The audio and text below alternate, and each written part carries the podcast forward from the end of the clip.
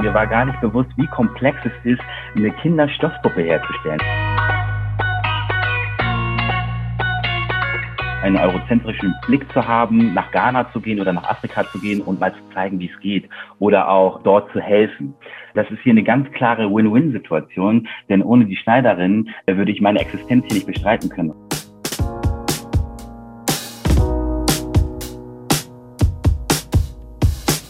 Wenn man so eine Gruppe hat, dann ist es so, dass man Diversität direkt lebt. Man hat äh, diese Puppe in der Hand, man sieht, dass verschiedene Hautfarben einfach zum Weltbild dazugehören.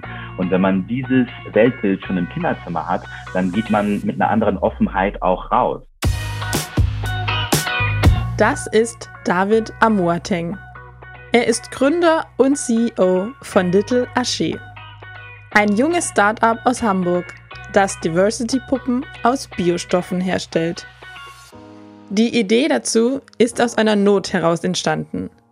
Denn als Davids Nichte zur Welt kam, hat er vergeblich nach einer schwarzen Puppe für sie gesucht, die qualitativ hochwertig und leistbar ist. Kaufen kann man die Little Aché Puppen im hauseigenen Online-Shop und in ausgewählten Kinderläden seit April 2020.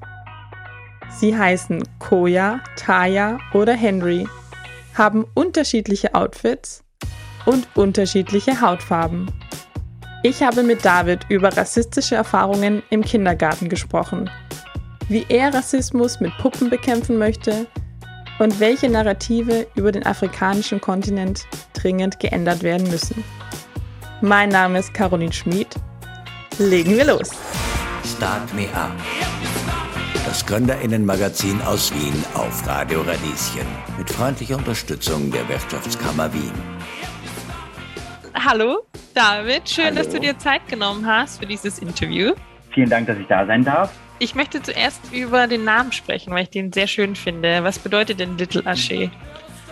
Ja, Little Aché, ähm, also besonders das Wort Aché bedeutet Make Things Happen and Produce a Change also Dinge möglich zu machen und für eine positive Veränderung zu sorgen. Das ist ein philosophischer Ansatz von den Yorubas. Äh, die Yorubas haben sich gerade in der Vorkolonialzeit über ganz Westafrika erstreckt und daher kommt das Wort. Und er hat auch einen spirituellen Ansatz, halt einfach an sich zu glauben und Dinge möglich zu machen und daran festzuhalten. Wie bist du denn auf die Idee gekommen, Puppen zu produzieren und sie zu verkaufen?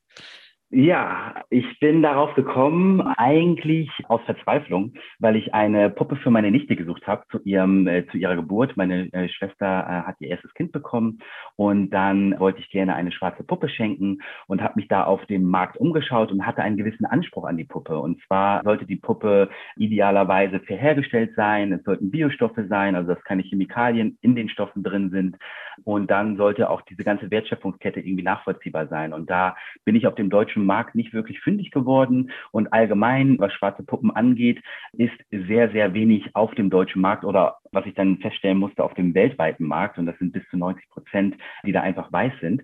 Und dementsprechend dachte ich, dass es nicht sein kann, dass es so wenig Diversität im Spielzeug gibt und so wenig Präsentation. Es war dann der Ansatz eigentlich aus einer Notlage heraus, dass ich keine schwarze Puppe für meine Nichte gefunden habe, außer die Waldorf-Puppen und die lagen bei 120 Euro. Und das war dann doch recht teuer. Und dann dachte ich, Mensch, das wäre doch mal eine Idee, diesen Zustand zu ändern. Und von der Idee bis zur Gründung, was für ein Zeitraum war das? Wie viele Schritte sind da passiert?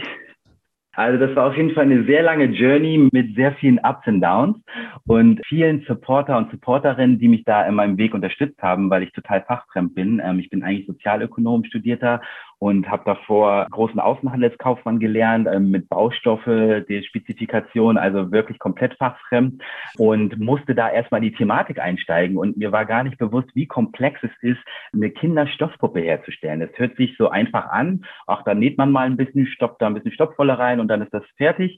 Das ist viel komplexer. Das habe ich dann äh, bei einer Designerin gelernt, äh, wie man Puppen herstellt. Also ich habe quasi einen Puppennähkurs gemacht und der hat sich über 15 Stunden erstreckt Projekt, damit ich überhaupt ein Gefühl bekomme, wie das Ganze funktioniert.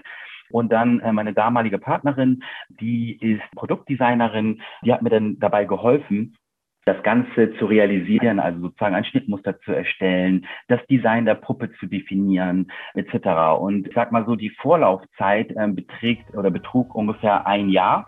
Und da dann sozusagen in die Details zu gehen, von der Planung bis zum Verständnis, bis letztendlich die erste Musterpuppe, die wurde dann tatsächlich in Deutschland genäht, äh, genäht werden konnte. Also das war äh, dann doch eine recht lange Journey. Ihr verkauft nicht nur Puppen, sondern auch verschiedene Outfits für die Puppen. Was ich als mhm. Modeliebhaberin sehr, sehr cool finde. Und du hast gesagt, du hast mit einer Designerin zusammengearbeitet. Was steckt denn hinter den Designs? Also wir haben unterschiedliche Designs, haben uns da Gedanken gemacht. Also die Designerin ist auch immer noch an Bord, nur nicht mehr als meine Partnerin, sondern als gute Freundin, was sehr schön ist. Und es ist so, dass hinter den Designs haben wir uns Gedanken gemacht, dass wir gerne Ghana oder die Kultur Ghanas repräsentieren möchten, aber auch den europäischen Stil. Also somit haben wir ähm, ganz unterschiedliche Kleidung. Wenn man sich auf unserer Webpage mal umschaut, da kann man sozusagen verschiedene Puppenkleidung zusätzlich kaufen. Und das eine ist zum Beispiel, nennt sich Kente-Muster. Das ist traditionell in Ghana zu Hause, was so Feierlichkeiten besonders getragen wird. Und da ist sozusagen auch unser Bestseller, das ist die Inami. Die hat dieses Kente-Kleid an und das wird auch am, am meisten und am besten verkauft aber auch eine Taya, die jetzt, sage ich mal, unklassisch, jetzt nicht atypisch im rosanen Kleidchen kommt, sondern in einem olivfarbenen Cord-Jumper, also in einer Latzhose. Also wir spielen quasi auch so ein bisschen damit, dass wir recht genderneutral sind, also jetzt nicht klassisch Babyblau und Rosa verkaufen, sondern dass einfach ja alles getragen werden kann und auch gerne darf. Und ähm, hinter der Kleidung steckt auch noch so ein bisschen der Nachhaltigkeitsgedanke. Sprich, ähm, anstatt eine neue Puppe zu kaufen, kauft man sich einfach ein neues Outfit und dementsprechend zieht man dann einfach die Puppe um und hat dann sozusagen auch eine Puppe in einem neuen, coolen Outfit und muss dann nicht zur nächsten Puppe greifen. Und genau, das ist so ein bisschen der Hintergrund bei den Puppenkleidungen. Ihr habt euch generell wahrscheinlich gleich am Anfang dafür entschieden, nachhaltig und fair zu produzieren. Was bedeutet das denn konkret in der Planung, in der Herstellung? Wer ist da alles beteiligt? Das ist recht komplex und äh, da möchte ich auch vorweggreifen, dass wir so nachhaltig wie möglich sind, weil gerade viele Unternehmen treiben Greenwashing und stellen sich als super nachhaltig, super fair dar. Und die Nachhaltigkeit hat leider auch, weil wir uns ja in einem System befinden, in einem ökonomischen System, ähm, hat da auch seine Grenzen. Bei uns bedeutet das, dass wir mit Biostoffen arbeiten, die zertifiziert sind alle. Also das bedeutet, wir können nachweisen, dass äh, die, die, die Stoffe nachhaltig sind.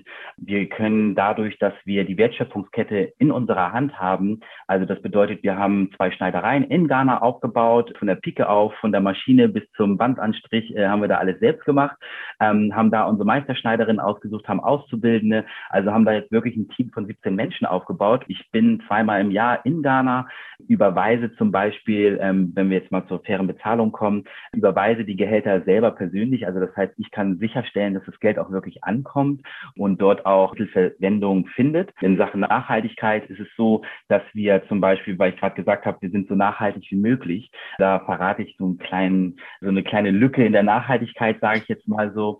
Und zwar ist es so, dass wir ja mit äh, biozertifizierten Stoffen arbeiten und die kommen tatsächlich aus Europa nach Ghana. Also das heißt, die gehen erst nach Ghana und dann kommt die fertige Puppe ähm, nach Deutschland. Und da könnte man jetzt kritisch sagen, sagen, so Mensch, da äh, wäre es ja schöner, wenn man die Stoffe in Ghana bezieht. Wäre es auch, nur haben wir dort keine zertifizierten Stoffe. Wir haben zwar Biostoffe, aber wir haben keine zertifizierten und dann dürfte ich sie nicht in Deutschland wieder einführen. Und somit müssen wir erstmal ein wenig wachsen, um unsere eigene Zertifizierung durchführen zu können, weil das ähm, ein hoher finanzieller Aufwand ist den wir auf jeden Fall wuppen möchten, wo wir auch dran sind, um dann noch nachhaltiger zu werden. Und deswegen rede ich von so nachhaltig wie möglich, weil ähm, man sich da sozusagen den Gegebenheiten und auch der Gesetzgebung sozusagen anpassen muss. Wie sieht denn generell so der Spielzeugmarkt aus? War es schwierig, dort Fuß zu fassen? Auf was muss man da achten? Bei der Spielwarenbranche gibt es noch das sogenannte CE-Label. Das ist auch sozusagen aufgebaut. Also eigentlich hat fast jedes Produkt so ein CE-Label. Also ob es ein Handy ist, ob es eine Kleidung ist, ob es ein technisches Gerät ist. Und dahinter verbergen sich auch sozusagen Richtlinien. Das bedeutet, ähm, dass das Spielzeug sicher sein muss. Da muss man dann zum Beispiel einen Brenntest machen, einen Zugtest machen, unterschiedlichste Tests durchführen, dass das Produkt, also in unserem Fall die Kinder-Biostoffpuppe, auch kindgerecht ist und dementsprechend keine Verschluckung Verjährungsgefahr ist, etc. Und das ist auch ein riesiger Rattenschwanz, der da dran hängt, um das Ganze umzusetzen, aber auch allgemein in der Spielwarenbranche Fuß zu fassen, glaube ich, braucht man auch ein besonderes Design, eine besondere Story, um da überhaupt auch äh, wahrgenommen zu werden, weil die Spielwarenbranche ist auch recht groß und dementsprechend, ja, muss man sich da so ein bisschen Gehör und auch Sichtbarkeit schaffen. Ihr habt einen Online-Shop über eure Website. War das von Anfang an klar, dass du den Shop selber betreibst oder hast du überlegt, ob du irgendwelche Läden oder Großhändler anschreibst? Wir haben so eine Mischung. Unser äh, Hauptvertrieb ist sozusagen D2C, das nennt sich Direct to Customer. Also das bedeutet, wir stellen her und verkaufen direkt über unseren Online-Shop an den Endkunden. Dadurch ähm, bleibt mehr Profit bei uns. Somit können auch wiederum die Mitarbeiterinnen und Mitarbeiter fairer bezahlt werden. Dann haben wir aber auch noch B2B-Business, also das bedeutet, wir haben auch vereinzelt Einzelhändler, wie man es kennt, dieser klassische Kinderladen an der Ecke. Das sind dann ausgewählte Läden, jetzt nicht, dass wir irgendwie bei großen Ketten sind, sondern eher bei den kleinen Läden, wo man ausgewählte äh, Geschenke findet und Kinderkleidung von Spielzeug etc. Ähm, aber das macht tatsächlich nur 15 Prozent aus. Und wir haben auch einen Großhändler in Anführungsstrichen, der Direktvertrieb in Kindergärten und Schulen macht somit dann auch so einen Bildungsauftrag ähm, mit den Puppen letztendlich vertritt für uns. Aber hauptsächlich ist es über einen Online-Shop und ich denke mal in der heutigen Zeit, auch durch Corona etc., passiert einfach unheimlich viel online und dementsprechend haben wir es darauf auch von vornherein ausgelegt.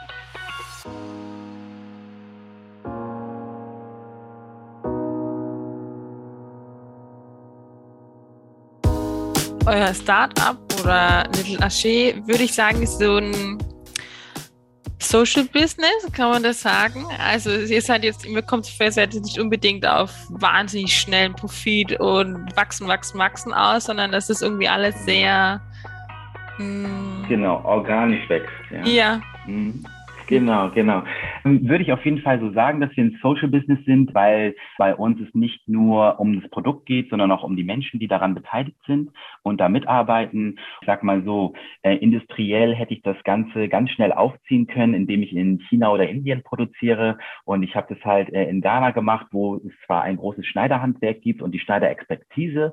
Allerdings gab es das Puppenhandwerk in diesem Sinne noch nicht. Und das äh, haben wir quasi über Workshops, über Schulungen dort dann aufgebaut und wachsen sozusagen. Wir haben ähm, unsere Nachfrage war bis jetzt fast immer höher als unser Angebot und wir haben das erste Mal dieses Jahr äh, einen Lagerbestand. Davor hatten wir nie Lagerbestände und ich hätte sicherlich 20 Leute mehr einstellen können, als es sozusagen die Nachfrage da war. Habe ich aber nicht, weil mir es wichtig ist, dass die Leute, wenn sie bei uns anfangen zu arbeiten, auch eine langfristige Zukunft haben. Und so steigern wir das nur Schritt für Schritt und äh, bedienen dann nicht nur die Nachfrage, weil sie jetzt gerade groß ist, dass wir dann auf so einen Boom reagieren und danach wieder Menschen Menschen kündigen müssen. Deswegen, ja, würde ich definitiv sagen, dass wir ein Social Business sind, dass wir nicht nur nachhaltig produzieren, sondern sozusagen auch sicherstellen, dass gerade unsere Schneiderinnen einen gesicherten Arbeitsplatz haben, wo wir auch Sonderleistungen geben und aber auch ähm, uns individuell äh, die Menschen anschauen. Also was sind die Bedürfnisse? Ne? Ich meine, bei den einen ist es gerade so, dass weil wir sind in einer ländlichen Region, dass die keine Unterkunft haben. Denn, dann unterstützen wir sozusagen bei der Wohnungssuche und übernehmen vielleicht auch erstmal die Miete fürs erste Jahr, so dass ähm, man reinkommen kann bei uns. Also das ist, wird bei uns sehr individuell äh, sich angeschaut und deswegen würde ich definitiv sagen, haben wir den Social Business Stempel definitiv verdient. Wirtschaftlich gesehen ist jetzt vielleicht äh, ein afrikanisches Land, wird vielleicht nicht so wirklich als weiß, boah, wie sage ich das, nicht so ebenmäßiger Partner gesehen oder vielleicht gar nicht so Geschäftsbeziehung, sondern eher einseitige Hilfleistung. Wie ist denn mm. deine Erfahrung? Sehr gute Frage, sehr, sehr gute Frage. Darauf möchte ich eingehen. Ähm, das ist halt quasi so ein Narrativ, was ich auch gerne damit ändern möchte. Nämlich der Blick, einen eurozentrischen Blick zu haben, nach Ghana zu gehen oder nach Afrika zu gehen und mal zu zeigen, wie es geht oder auch dort zu helfen. Das ist hier eine ganz klare Win-Win-Situation, denn ohne die Schneiderin äh, würde ich meine Existenz hier nicht bestreiten können. Und die, ähm, ich zahle meine Miete seit anderthalb Jahren zum Mittelaché und kann davon leben. Und ähm, das könnte ich nicht äh, ohne den 17 Schneiderinnen, die in den Schneidereien arbeiten und ihre Expertise jeden Tag abrufen. Und dementsprechend ist es so, dass ich eher nach Ghana gegangen bin und gefragt habe, hey, könnt ihr mir helfen und nicht ich helfe euch. Und dementsprechend ist es so, dass wir da eher kulturelle Brücken schaffen und es zu einer Win-Win-Situation kommt, indem ich sozusagen äh, den Vertrieb aufgebaut habe. Zwar auch die Produktion, aber letztendlich äh, läuft die Produktion jetzt von selbst was sehr schön ist. Und somit ist es eine Win-Win-Situation und keine Hilfsorganisations- oder NGO-Geschichte. Das ist uns, halt auch sehr wichtig. Wir sind quasi ein Business, was Profit macht, was auch profitorientiert ist, aber nicht Profit um jeden Preis. Und das ist halt, glaube ich, so ein gesunder Mittelweg, wo sich auch viele andere Unternehmen ein Beispiel dran nehmen könnten. Denn wenn man es möchte, dann äh, kann man das tatsächlich umsetzen. Und ich denke, das geht auch in jeder Größe eines Unternehmens. Und wenn einfach alle Beteiligten äh, Menschen, die dort in dem Prozess involviert sind, einfach man sich auf Augenhöhe be äh, begegnet. Und so äh, tun wir das auch. Unsere Schneiderinnen haben auch Mitspracherecht, die machen Verbesserungen. Also das sind ähm, Dinge, wo man sagt, so, ja, okay, eine Produktdesignerin hat zum Beispiel das Schnittmuster gemacht. Das muss jetzt genauso gemacht werden. Aber nachher sieht man, dass es gar nicht so praktikabel ist. Und dann sagt die Meisterschneiderin, hier hat die Designerin vielleicht hier und da Fehler gemacht und den bessern wir jetzt hier mal aus. Und so läuft das Ganze Hand in Hand und das ist das Schöne. Und somit würde ich sagen, bedingt sich das Ganze.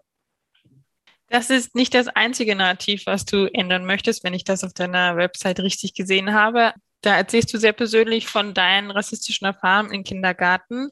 Und das war auch so ein Antrieb, um Little Lachey zu gründen. Habe ich das richtig verstanden?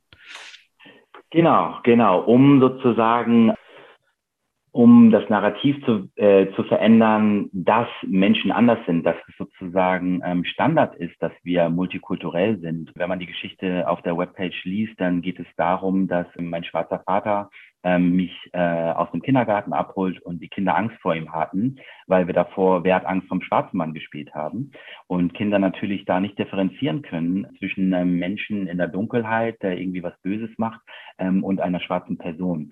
Und das ist nicht nur ein rassistisches Kindergartenspiel, sondern hat auch natürlich große Nachwirkungen auf ähm, mein Verhalten, denn äh, am nächsten Tag habe ich zu meinem Vater gesagt, dass ich alt genug bin, ähm, um alleine in den Kindergarten zu gehen. Und dabei liebt es jedes Kind, in den Kindergarten gebracht zu werden, die Puschen angezogen bekommen und noch einen Kuss zu bekommen. Und da wollte ich meinen Vater schon als Vierjähriger schützen und wusste zwar noch nicht, was Rassismus ist, habe es aber dort schon erlebt.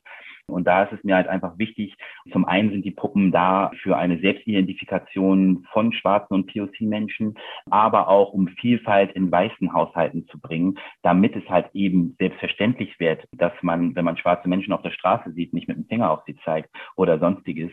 Es findet heute immer noch statt, leider und dass halt auch in weißen Haushalten ein Selbstverständnis für Diversität gelebt wird.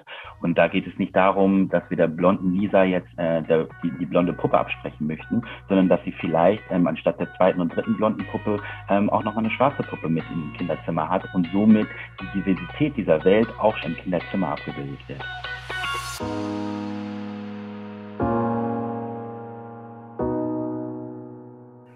Das klingt wahnsinnig schön, Rassismus mit Kinderpuppen zu bekämpfen.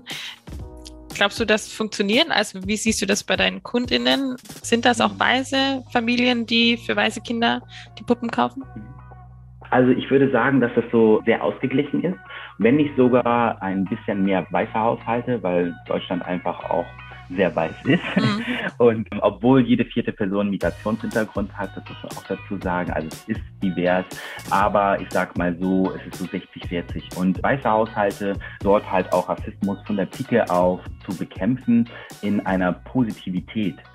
Und das, denke ich, ist auf jeden Fall so, dass das Kinder werden nicht rassistisch geboren, sondern das ist das System, es sind Äußerungen, es sind die Strukturen, in denen sie reingeboren werden und dementsprechend das sozusagen aufsaugen und dann reproduzieren.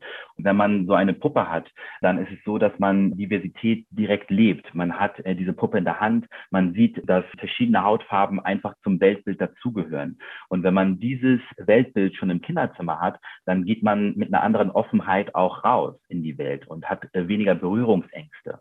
Und das ist es ja, was Rassismus und Diskriminierung so oft leider ausmacht, dass es sehr viele Ängste sind, die Menschen haben, weshalb sie ähm, so urteilen. Und diese Vorurteile, die entkräftigen wir sozusagen dann schon im Kinderzimmer. Und somit können die Kinder dann doch diverser aufwachsen. Und da sehe ich auf jeden Fall einen pädagogischen Ansatz, dort so vorzugehen, dass man einem Kind eine schwarze Puppe zum Beispiel schenkt. Wie ist denn so das Feedback generell? Wie war es am Anfang, als du Freunden oder Freundinnen von der Idee erzählt hast? Wie war es, als ihr live, also online gegangen seid? Du hast schon gesagt, immer mehr Nachfrage, als ihr Ware habt. Also schon mal mhm. positiv, aber wie sah das vielleicht im Einzelnen aus? War auch sehr abenteuerlich. Ich bin mit den ersten 300 Puppen hier in Hamburg angekommen. Ich habe die selbst aus Ghana mitgebracht in meinem Aufgabegepäck.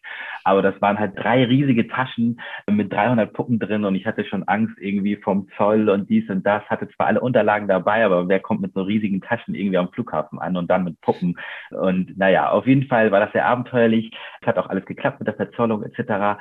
Und dann sind wir im April 2020 online gegangen. Hat gerade Corona angefangen. Das heißt, wir haben zu einer Krise beziehungsweise Pandemie sind wir eingestiegen. Das bedeutet, ich hatte recht Schiss und dachte so, Mensch, jetzt habe ich das ganze ein Jahr hier auf die Beine gestellt, Recherche etc., habe jetzt die erste Produktion in der Hand und jetzt haben wir Corona und die Leute halten vielleicht ihr Geld in den Taschen. War das Gegenteil. Wir sind innerhalb anderthalb Monate ausverkauft gewesen, wir haben diese 300 Puppen in Deutschland vertrieben, was super schön ist. Wir hatten ein Netzwerk von Familie und Freunde, die natürlich so die ersten Käufer, Käuferinnen waren. Aber dann hat sich das Ganze auch ganz schnell rumgesprochen und es gab immer so Mini-Booms. Und das ist super schön, weil es einfach auch gesellschaftlich die Thematik Rassismus einfach auch da war. Und wir haben sozusagen, ähm, ich würde es jetzt mal George Floyd-Bewegung nennen, ähm, als diese, als die Rassismuskritik und Debatte auch in Deutschland losging, ähm, haben wir sozusagen ein Jahr davor angefangen. Und es war tatsächlich so eine Tragik, die dort passiert ist, hat uns tatsächlich total abgeliftet und sichtbar gemacht. Und somit mussten wir kein Geld für Marketing ausgeben, sondern waren irgendwie in TV und Print und das halt for free, wo andere Unternehmen viel Geld für zahlen müssen. Und so wurde ich sichtbar gemacht, wurden wir sichtbar gemacht und haben äh, auch Gehör gefunden.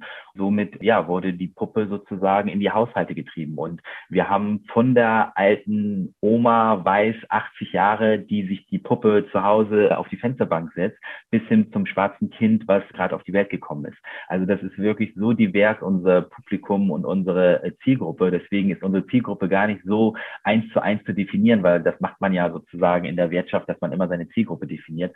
Und unsere ähm, ist sehr groß, weil äh, die Kinder sind die Abnehmer, die Eltern sind die, die es kaufen, aber auch die Großeltern. Dann haben wir aber auch ähm, zum Beispiel eine schwarze Person, die das als Kind nie selbst gehabt hat und sich diesen Traum nochmal im Alter erfüllt und sagt so, Mensch, jetzt kann ich mich endlich mal selbst sehen in einer Puppe. Das hat mir so gefehlt als Kind. Vielen, vielen Dank, dass ihr das ähm, ins Leben gerufen habt. Aber auch irgendwie die, die Omi vom Land, die das einfach toll findet und das unterstützen möchte, dass man so ein eine Wertschöpfungskette hat, dass man weiß, dass das Geld dort ankommt, wo der meiste Mehrwert entsteht. Und deswegen ähm, wird es sehr, sehr gut angenommen und das ist ähm, sehr schön und hat auch sehr großes Potenzial, weil wir, sage ich jetzt mal, die ganzen Marketingknöpfe noch gar nicht gedrückt haben und da jetzt so langsam hinkommen und auch bis jetzt nur in Deutschland sind. Also ganz Europa wollen wir gerne erobern und da versuchen wir jetzt Schritt für Schritt organisch diesen Weg zu gehen. Ich bin nämlich auf euch gestoßen durch den Idea Pitch. Die habe ich Anfang des Sommers interviewt und habe halt geschaut, weil wer so die Kandidaten sind und die Finalistinnen, weil ich leider bei der Recherche für diese Sendung immer feststelle, dass die Startup-Szene, also sie ist sehr männlich, aber vor allem mhm. ist sie auch wahnsinnig weiß. Und in mhm. Österreich, deswegen schaue ich oft nach Deutschland, da sieht es ein bisschen besser aus, wahrscheinlich einfach, weil es mehr Leute sind es ist wahnsinnig schwierig, schwarze GründerInnen zu finden. Was mm. total doof ist, weil es gibt sie ja. Wie hast du das denn erlebt? Glaubst du, das ist schwerer, weil du ein schwarzer Gründer bist? Mm. Gute Frage. Also erstmal Idea Pitch, eine super Initiative. Das ist sozusagen der erste afrodeutsche Business Pitch. Und da geht es quasi auch um Sichtbarkeit, um Netzwerken etc ich sag mal so, die Sichtbarmachung von schwarzen Menschen in Deutschland und sicherlich auch in Österreich wird dann doch nicht so betrieben von weißen Menschen. Und da gibt es einen Nachteil. Und der ähm, findet manchmal bewusst statt und der findet auch manchmal unbewusst statt.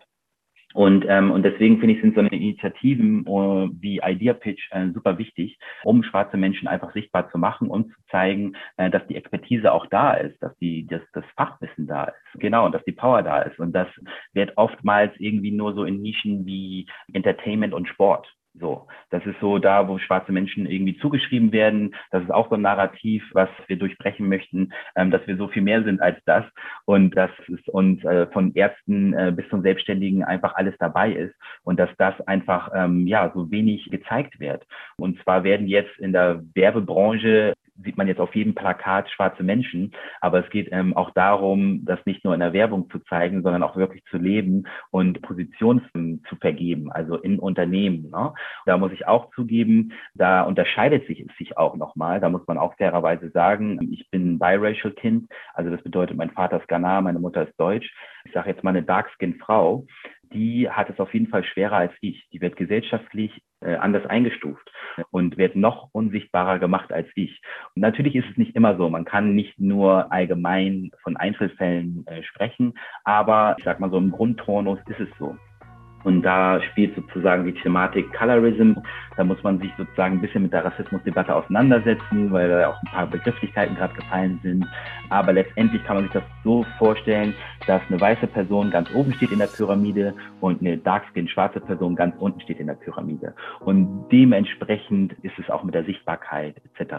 Und ich möchte es aber auch nicht als Stereotypen machen. Natürlich gibt es auch schwarze Menschen, die sehr erfolgreich sind, die auch gesehen werden etc. Aber im Großen und Ganzen ist es schon so, dass da noch sehr viel Potenzial ist der Sichtbarmachung.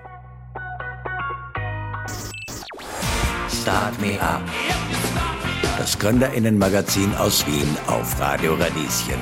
Jeden Montag von 10 bis 11. Alle Infos unter radio-radieschen.at.